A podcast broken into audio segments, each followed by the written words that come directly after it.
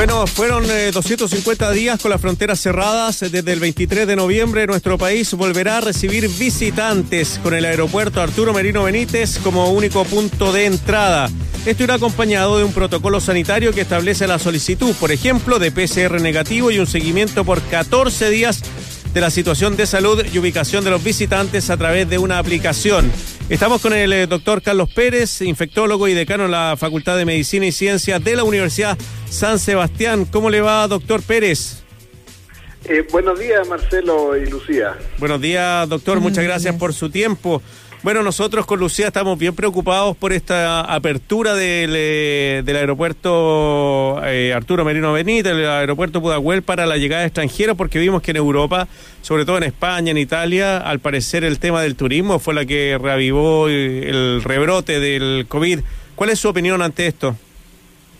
Bueno, me parece que en algún momento era necesario comenzar a abrir un poquito más nuestra frontera. Eh, a al igual que ha estado ocurriendo con todo el proceso de, eh, confinamiento, el plan paso a paso, ¿no es cierto?, de, ir liberando cuarentenas, permitiendo más movilidad, apertura, ¿no es cierto?, de, lugares de partimiento y de, digamos, actividades educacionales, algo que tenemos que ir haciendo, pero naturalmente que manteniendo estrictos eh, protocolos de autocuidado eh, y de seguimiento, eh, para evitar el rebrote. Y en ese contexto, a mí me parece que la apertura de la frontera con estos resguardos, ¿no es cierto? El, eh, pedir que las personas traigan un PCR eh, COVID reciente y identificarlo muy bien y hacerle un seguimiento por los siguientes días, me parece que permite que las personas puedan empezar a ingresar al país hay que hay que poner en perspectiva esto porque la gente se asusta,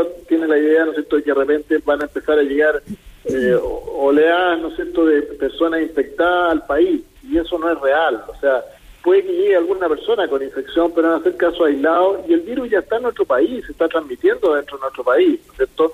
Eh, no es lo mismo que cuando recién partió esto, que efectivamente los casos que llegaron y que trajeron el virus a nuestro país fueron importados. En este momento el virus ya circula en nuestro país, hay mil a dos mil nuevos casos diarios cada día dentro del país.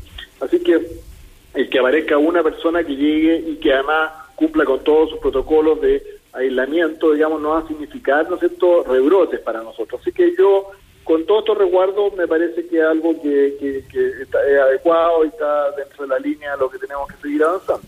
Igual me generan algunas dudas lo que usted menciona, doctor. Primero, porque yo entendería la idea de si ya tenemos gente acá contagiada que tiene que llegar uno más, en la medida de si pudiéramos encontrar, hacer buen seguimiento de esos casos de contagio, em, eh, tuviéramos buena trazabilidad de esos contagios. Pero al principio eh, de la pandemia, cuando llegaba muy poca gente, eh, recuerdo muchas personas que se quejaban de no haber recibido ningún tipo de seguimiento.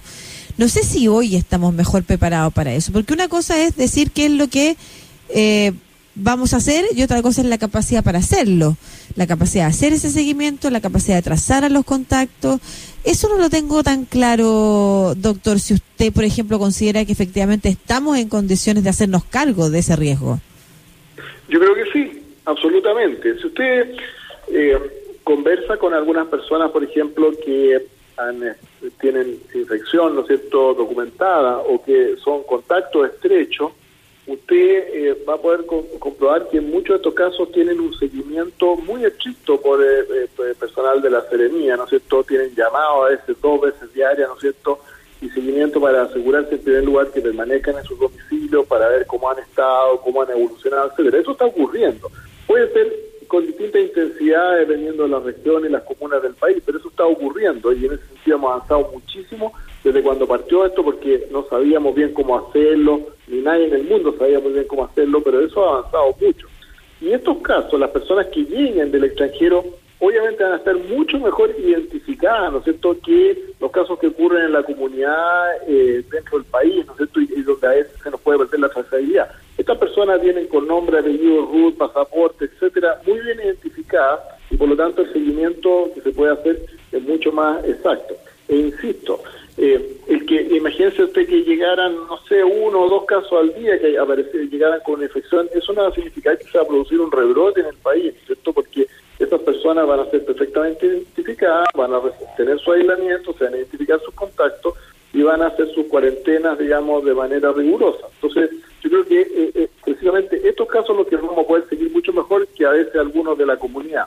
Así que yo realmente, si se cumplen estos protocolos tal como está establecido, no veo mayor riesgo, pero obviamente que hay algunos temas operativos que hay que visualizar bien, ¿no es cierto?, en el aeropuerto, porque obviamente eso va a significar eh, demora cuando las personas aterricen, lleguen, ¿no es cierto? Hay toda una evaluación que hay que hacer de varios puntos y que hay que hacerla bien, ¿no? Sí, eh, lo que lo que uno puede interpretar, doctor, es que uno cuando es turista visita hartos lugares, pues no se queda solo en un hotel. Entonces va a comprar, va a comer, viaja a otro lado. Imagínense que le toque a esas personas que dicen que son multicontagiantes, que son muy contagiantes. La libretita de, contactos esa, se llena. Y aparte, y aparte ni siquiera en Chile hemos usado aplicaciones para seguir a las personas que han tenido eh, PCR positivo. Entonces, eh, ¿cree que eso está bien, bien ya, eh, como bien manejado? hay gente que ya está preparada para poder hacer eso y seguir así puntualmente a, a turistas. Claro, mire, eh, le recuerdo que el requisito va a ser en primer lugar traer un PCR de las 72 horas previas que esté negativo. Ya, ya eso, es un avance, eso es algo muy importante. Eso no asegura que la persona no esté incubando en ese momento, pero lo hace menos probable. Segundo lugar, cuando llegue la persona se va a evaluar cómo está en ese momento clínicamente, si tiene fiebre, si tiene síntomas, etcétera. Tercero, se va a registrar todos sus datos, ¿no es cierto? Y se le va a estar haciendo seguimiento esos 14 días. Se le va a estar llamando, se va a estar preguntando y viendo en qué están, si aparecen síntomas, etcétera. Y por supuesto, si aparecen síntomas, deben seguir todo el flujo que sigue cualquier persona en Chile que comienza con síntomas respiratorios, que efectuarse el PCR, aislarse y hacer todo el seguimiento. Entonces, eh, no el, probablemente el seguimiento que se puede hacer a esta persona es mucho más riguroso del de personas chilenas que empiezan con síntomas, ¿no es cierto?, y que siguen haciendo su actividad y siguen contagiando a otras personas. Así que, como le digo a mí en particular, eh, yo soy el más interesado, ¿no es cierto?, que esto nos siga creciendo y que no tengamos más casos y más brotes, pero me parece que esto, estas personas en particular van a tener eh, requisitos y un seguimiento que es mucho más estricto que de cualquier persona en la comunidad en Chile que comienza con síntomas. ¿ah? Eh, pero obviamente que hay que asegurarse que eh, la implementación y el aterrizaje de este programa eh, sea apropiado. Pero lo que yo no estoy, estoy, de acuerdo en la apertura, digamos, no, no, no, creo que tenemos que seguir con la frontera cerrada. Y en el plan, en el plan está de acuerdo. ¿A qué debiéramos estar atentos y atentas? ¿En qué momento debiera... ¿Cuál es el nivel de, de laxitud que se puede permitir para decidir después revertir el proceso? Claro, mire, yo creo que, eh, yo voy a ser bien claro en esto, si en Chile volvemos a tener un rebrote, una nueva ola, digamos, de contagio, no va a ser por la gente que está llegando al extranjero, va a ser porque nosotros no hemos sido estrictos en el cumplimiento de la medida de autocuidado, que es lo que ha ocurrido en Europa. En Europa los rebrotes y la ola que tiene en este momento no es por la entrada de personas que han tenido, sino que son por contagios dentro de los países, digamos, que se han relajado las medidas y las personas han perdido un poquito el temor y han dejado de cuidar. Así que, como le digo, incluso si ocurren rebrotes, yo creo que va a ser difícil echarle la culpa a ellos, sino que va a tener que ir con nuestras propias conductas. Así que yo creo que lo que hay que seguir insistiendo es, por supuesto, en este caso, en lo que se refiere al ingreso de extranjeros, ser muy estricto con los protocolos, ¿no es cierto?, eh, eh, pero también seguir insistiendo mucho en, nuestros propios eh, compatriotas, ¿no es cierto?, en las medidas de autocuidado, seguir siendo muy activo, como lo se está haciendo en este momento, en el testeo importante. Recuerda que hemos llegado a unas cifras históricas, digamos, en testeos diarios, más de 40.000 eh, test realizados en el país, ¿no es cierto?, asegurarse de los que resulten positivos, de hacerle la trazabilidad y el seguimiento. Por eso tenemos que seguir siendo muy activos. Eh, pero insisto que el, mayor énfasis en evitar los rebrotes es interno, es de lo que ocurre dentro de nuestro país. Por último, doctor eh, Carlos Pérez, infectólogo y decano de la Facultad de Medicina y Ciencia de la Universidad San Sebastián. Bueno, hemos conocido noticias bien auspiciadas, eh, bien positivas, podríamos decir, de estas dos vacunas, la rusa, la Sputnik 5 y también la de Pfizer Y bueno, nos enteramos que Pfizer podría llegar con, no sé, con varios, decían 10 millones que había comprado el gobierno, pero no sé cuándo podrán llegar esas 10 millones de vacunas. Pero se habla de noviembre, diciembre o enero podrían estar acá en Chile, pero habría un problema. Eh, el guardar estas, eh, estas vacunas a 70 grados bajo cero, me parece que hay muy pocos países que tienen esa infraestructura. ¿Cómo, cómo ve usted, por la experiencia que tiene, la posibilidad de llegar a estas vacunas y también en esa cantidad y cómo las pueden administrar acá en Chile? Bueno, mire, yo creo que ahí también hay que ser un poco cauteloso con estas buenas noticias que hemos tenido. Eh, eh, recordemos que esta es una vacuna, en primer lugar, que es de una nueva metodología, que es de material genético, RNA, y por eso requiere para su almacenamiento las condiciones que usted señala de temperatura. Eh, para evitar que se degrade, ¿no cierto?, y que se pierda su eficacia. Entonces, eso hay que instalarlo, hay que, hay que asegurarse del transporte y el almacenamiento apropiado.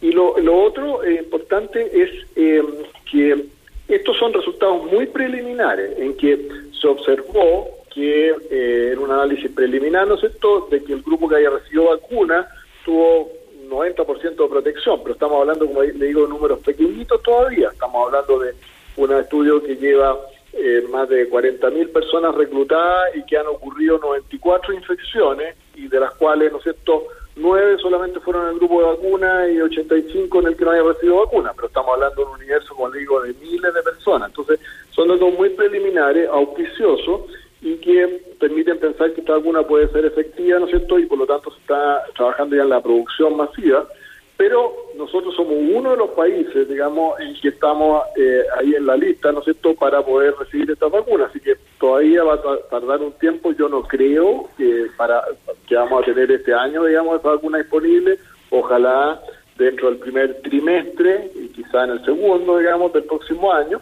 eh, y efectivamente el gobierno ya tiene establecido eh, negociaciones en que vamos a, tenemos reservado, por así decirlo, 10 millones que permitiría vacunar a los primeros 5 millones de chilenos, porque son dos dosis, eh, de los grupos prioritarios. Así que, eh, como le digo, eh, son buenas noticias, pero hay que ser cauteloso. Vamos a disponer de esta, quizás de otra vacuna, pero seguramente dentro de los primeros meses del próximo año.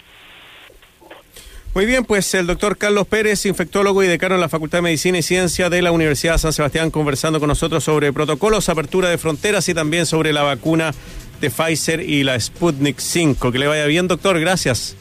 Eh, bueno, buenos días, eh, Lucía y Marcelo. Muchas, gracias, doctor. Hasta luego.